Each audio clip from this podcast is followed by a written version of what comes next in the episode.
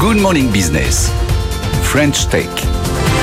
Et dans la French Tech ce matin, un assureur par comme les autres qui a un peu disrupté le marché il y a 5 ans. Descartes Underwriting, bonjour. Euh, Tanguy Touffo, PDG, euh, Touffu, pardon, PDG et cofondateur de Descartes Underwriting. Bonjour Christophe. Merci Alors, pour. Je vais rappeler quand même ce que vous faites parce que c'est vrai que c'est pas commun. En gros, vous fixez avec vos clients euh, les risques qu'ils souhaitent couvrir, je sais pas la hauteur d'eau, la vitesse du vent, euh, et l'indemnité qu'ils souhaitent percevoir en cas de réalisation de ces risques. Et alors, tout est automatique puisque les seuils sont fixés, le montant de l'indemnisation est fixé. En gros, si le risque survient, l'indemnité, le versement se met immédiatement en place et vous, pour euh, contrôler euh, le risque et, son existence, bah, vous n'avez pas d'experts, mais vous avez euh, des détecteurs d'inondation, d'ouragans, tremblements de terre. En gros, c'est ça. Tout à fait. je pense qu'il y, a plusieurs défis dans l'assurance. Alors, il y a un premier défi qui est lié au changement climatique, où clairement on est confronté à une augmentation très forte de la fréquence des catastrophes naturelles. Et d'autre côté, un secteur de l'assurance qui a encore beaucoup de mal à innover. Il y a des efforts qui sont faits, mais clairement, on n'est pas à la hauteur des, des, enjeux.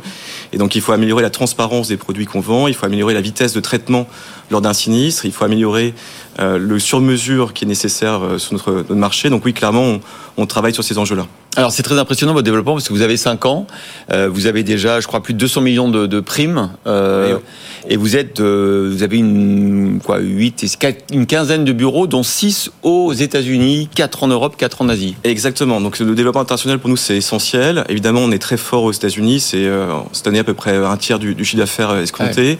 On est aussi très présent en Asie, Singapour, Australie, Hong Kong et, euh, et Japon avec Tokyo. Euh, on va ouvrir le Mexique euh, d'ici quelques mois et on va continuer à, à grossir. Hein. On vise à moyen terme 500 millions de primes. Donc ça, c'est un objectif qui est assez ambitieux. On va recruter 100 collaborateurs et puis on Vous va. Êtes combien aujourd'hui? On est 180. Ouais. donc sur ces bureaux États-Unis, Europe et, et Asie et on a la plus grosse équipe de modélisation des risques naturels dans l'assurance. Donc on va avoir des équipes de chercheurs, des météorologues, des climatologues, des software engineers, des DevOps qui vont nous permettre de mieux comprendre euh, les conséquences du, du changement euh, climatique. Alors évidemment, évidemment, pour les entreprises, c'est euh, une certaine forme de sérénité, c'est-à-dire que on sait que les risques climatiques se multiplient et, et que avec vous, évidemment, moyennant le paiement de primes, on est couvert si jamais on dépasse un certain seuil. Exactement. Alors aujourd'hui, on est à peu près sur une moyenne de 100 milliards de pertes liées assurées liées au risque climatique. Euh, sur un montant de pertes qui est autour de 300, 350 milliards dans le monde. Mhm. Euh, ça fait depuis 5 ans qu'on dépasse ce seuil des 100 milliards et euh, la tendance est encore extrêmement forte. On est quand même sur des risques, quand on parle des risques d'inondation ou feu de forêt, on est sur un multiple de 1 à 5 sur, sur 40-50 ans. Donc on est vraiment sur une accélération exponentielle Mais- de la fréquence de ces sinistres. Mais là, vous me faites peur parce que 100 milliards, c'est-à-dire que le risque encouru, si vous pourriez avoir à dédommager jusqu'à, alors évidemment, ça règle jamais en même temps, mais jusqu'à 100 milliards. Sur- ça c'est sur le, les risques qui ont été vraiment payés par les assureurs sur le marché. Euh, nous, effectivement, on a plusieurs milliards de capacités. Et il faudrait que tout arrive en même temps, ce qui évidemment euh, est compliqué et heureusement n'arrivera pas. Euh, mais effectivement, il faut pouvoir. euh, on accompagne des grandes entreprises, des multinationales et des gouvernements. Mhm. Et donc, il faut pouvoir déployer des, ce qu'on appelle des capacités, donc des limites qui sont euh, très élevées. Alors, vous, vous annoncez ce matin que vous allez élargir votre portefeuille d'activité au cyber-risque. Tout à fait. Alors ça, comment on le mesure? Comment C'est un nouveau métier quand même, enfin, un en tout cas un nouveau domaine. Alors, notre spécialité, vraiment, c'est de- d'utiliser des données euh, que les autres n'utilisent pas et des algorithmes que les autres n'utilisent pas. Donc, on a effectivement, euh, on utilise beaucoup l'intelligence artificielle euh, avec différentes formes. Euh, ça peut être des réseaux neuronaux, notamment sur la partie euh, climatique, avec des images satelitaires. Ça peut être d'autres technologies, euh, plus de l'apprentissage automatique, le machine learning en anglais. Et puis, évidemment, il y a tout ce qui est Gen AI, où il y a des applications qui sont extrêmement nombreuses et sur lesquelles on, on travaille. Sur les risques cyber, c'est aussi un risque qui euh, inquiète beaucoup les entreprises, au même titre que les risques climatiques. Aujourd'hui, si on prend les ETI en France, il y en a 9 sur 10 qui ne sont pas couvertes. Ouais. Euh, et on voit que ces risques-là aussi sont en train d'exploser.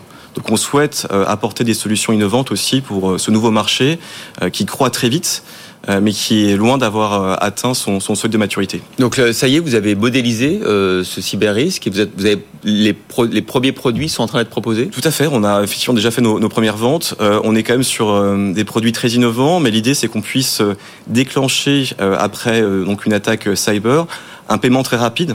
Le problème qu'on peut avoir, par exemple, sur les, risques climatiques, c'est que aux États-Unis, en moyenne, ça prend 550 jours entre le moment où on déclare son sinistre et le moment où on est payé. Donc entre entre aujourd'hui et 550 jours, potentiellement, il y a beaucoup d'entreprises qui peuvent faire faillite ou être confrontées à des, à des problèmes graves. Là, on intervient souvent autour de 15 jours, 3 semaines grand maximum. Euh, mais pour ça, il faut se mettre d'accord avec le client et le courtier, parce qu'on travaille avec des courtiers, euh, sur quels sont les montants qu'on doit effectivement euh, déployer, dégager en fonction de tel ou tel événement. Donc là, par exemple, c'est une attaque cyber, ça va bloquer une usine, par exemple, pendant 15 jours ou 20 jours.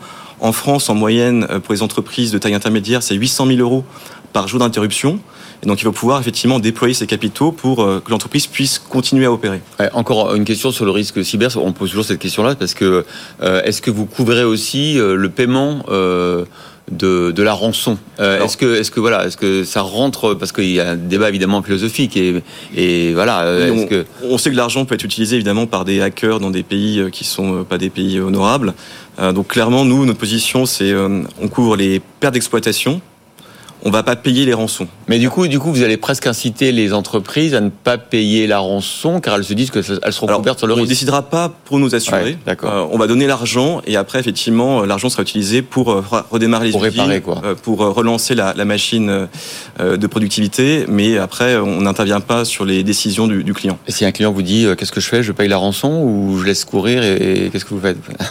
Là-dessus, c'est encore une fois, c'est à nos clients de décider. je pense que le, la position du marché en général des, différentes fédérations, c'est qu'on doit éviter euh, de, contribuer au financement euh, du hmm. terrorisme euh, et à des acteurs effectivement qui continuent à, attaquer les entreprises. Voilà, Tanguy Touffu, PDG, cofondateur de Descartes Underwriting, était l'invité de la French Tech. Merci beaucoup. Merci beaucoup.